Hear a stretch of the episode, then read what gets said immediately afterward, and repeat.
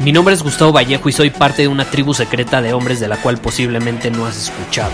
Somos hombres de acción más que de palabras, expresamos nuestra verdad aun si el mundo no está de acuerdo con ella. Invertimos en nosotros mismos todos los días y le damos la bienvenida al riesgo. Nuestra motivación es diferente a la de la mayoría. ¿Por qué? Porque jugamos para ganar en lugar de jugar para no perder. Juntos estamos creando un nuevo imperio y nuestra más grande batalla es en contra del príncipe, la mediocridad y de los condicionamientos que la sociedad, los medios y la televisión han impuesto para quitarle a los hombres su poder personal.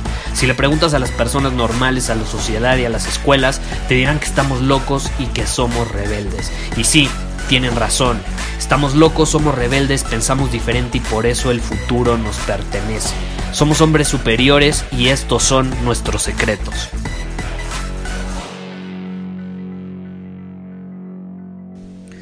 Hoy es el famoso Día del Amor y la Amistad, o también conocido como Día de San Valentín. Me da curiosidad, ¿qué opinas al respecto de este día?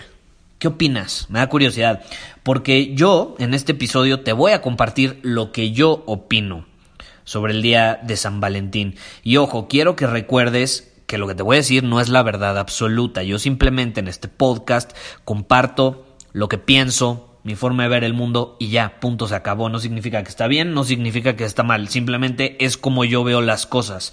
Y si tú piensas diferente, está perfecto, no me importa. Cada quien tiene derecho a pensar como se le pega la gana. Ahora, me acuerdo perfecto el primer día de San Valentín que pasé con mi primera novia. Estaba muy chiquito, era como una novia de chocolate, ya sabes. Y fuimos a una nevería el 14 de febrero, de esas neverías que se llaman La Michoacana, que son buenísimas en México. Y le compré un helado y luego fuimos al Palacio de Hierro y le compré una galleta de esas grandes. Yo la veía gigante en ese momento. Son galletas buenísimas que de hecho llevan añísimos ahí en el Palacio de Hierro. Las siguen vendiendo, son muy buenas, te las recomiendo. Y bueno, ese día celebré con ella, estuvo divertido, pero algo que no entendía a esa edad es que si tienes una relación increíble con alguien, ¿por qué carajos la vas a celebrar solo un día? O dos días, ¿no? El día que cumplen años que llevan juntos o meses y el día de San Valentín o el día del amor y la amistad. ¿Por qué carajos lo vas a celebrar uno o dos días al año? ¿Por qué no lo celebras todos los días? Todos los días, no solo el día que los medios y la sociedad te ordenaron que lo hicieras como si fueras un zombie. Es chistoso.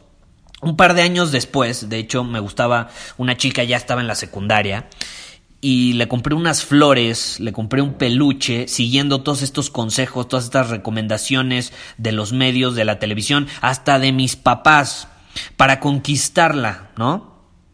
Y así invitarla a salir ese era mi objetivo, es la realidad. Y cuando llegué me recibió esos regalos súper feliz, con una sonrisota en la boca, y me dijo, mil gracias, qué lindo eres. Y luego se fue. Ni siquiera me dio la oportunidad de invitarla a salir. Y después me vine enterando que salió con alguien más que no le regaló nada. Nada. Pero le atraía, ¿no? Yo no le atraía. Y jamás entendí por qué ella había hecho eso. Lo entendí hasta después. Como que para mí no tenía sentido, pero si yo fui el que se tomó el tiempo para llegar con las flores, para llegar con el peluche, para mostrarle mi amor, y no me peló y se fue con otro güey que no le regaló nada. Y después lo pude entender al final del día, que no tiene nada que ver un regalo con la atracción. ¿Estás de acuerdo? Y ya volviendo más a la época moderna, Hace unos dos años aproximadamente pasé San Valentín con una chava con la que estaba saliendo y nos fuimos a Cuernavaca. Nos fuimos a Cuernavaca, que es una ciudad, bueno, un pueblito aquí a las afueras de la Ciudad de México. Y me fui con ella a Cuernavaca no porque fuera San Valentín, no, me fui con ella a Cuernavaca porque yo quería ir a ese lugar, estaba alineado con mi camino, con mi visión, y ella era bienvenida para acompañarme si quería. Y si no hubiera querido, no hubiera habido absolutamente ningún problema. Ella puede hacer lo que quiera y ella hubiera terminado haciendo lo que sea que hubiera preferido en ese momento. Y en ese momento quiso acompañarme. Entonces fuimos. Y este es el punto al que quiero llegar con este episodio. No va a ser largo ni mucho menos. Un hombre superior no hace cosas que hacen los zombies de las masas porque los medios le, ordenaron o le, le aconsejaron que hiciera para consumir productos al final del día y gastar dinero en flores.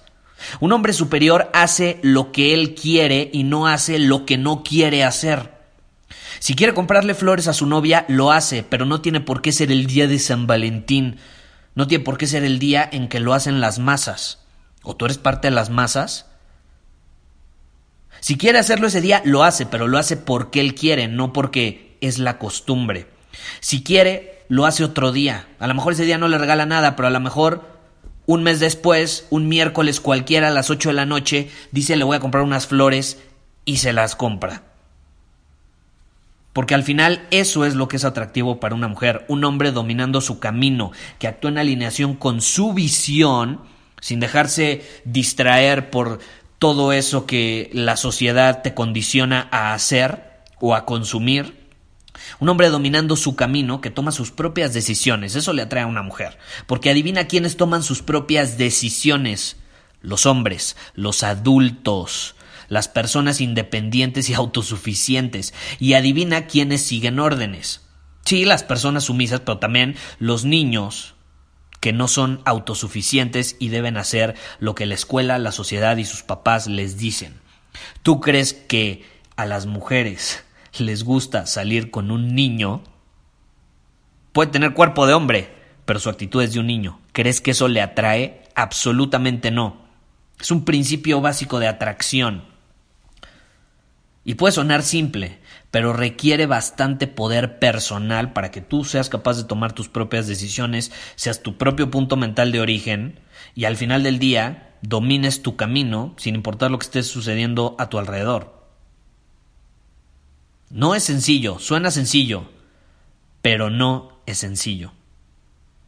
Y obviamente no te estaría compartiendo esto con alguien que no tiene lo necesario, ¿no? O sea, no, no te lo estaría compartiendo a ti más bien si no supiera que tú tienes lo necesario para vivir de esa manera. ¿Estás de acuerdo?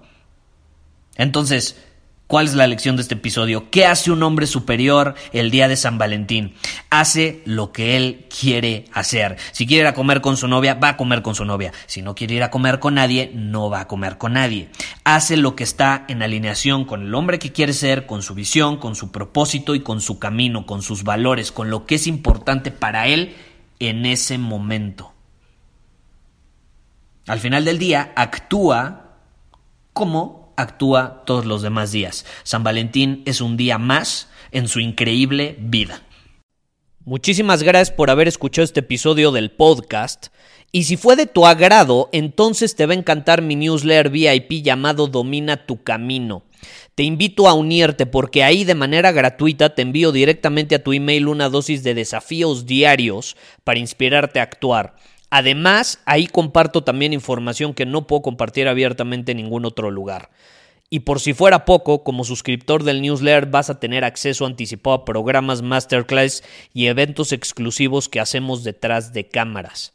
Simplemente ve a mi Instagram, si no me sigues búscame como Gustavo Vallejo, envíame un mensaje privado con la palabra secreto, repito la palabra secreto, y de ahí me encargo para que quedes registrado completamente gratis.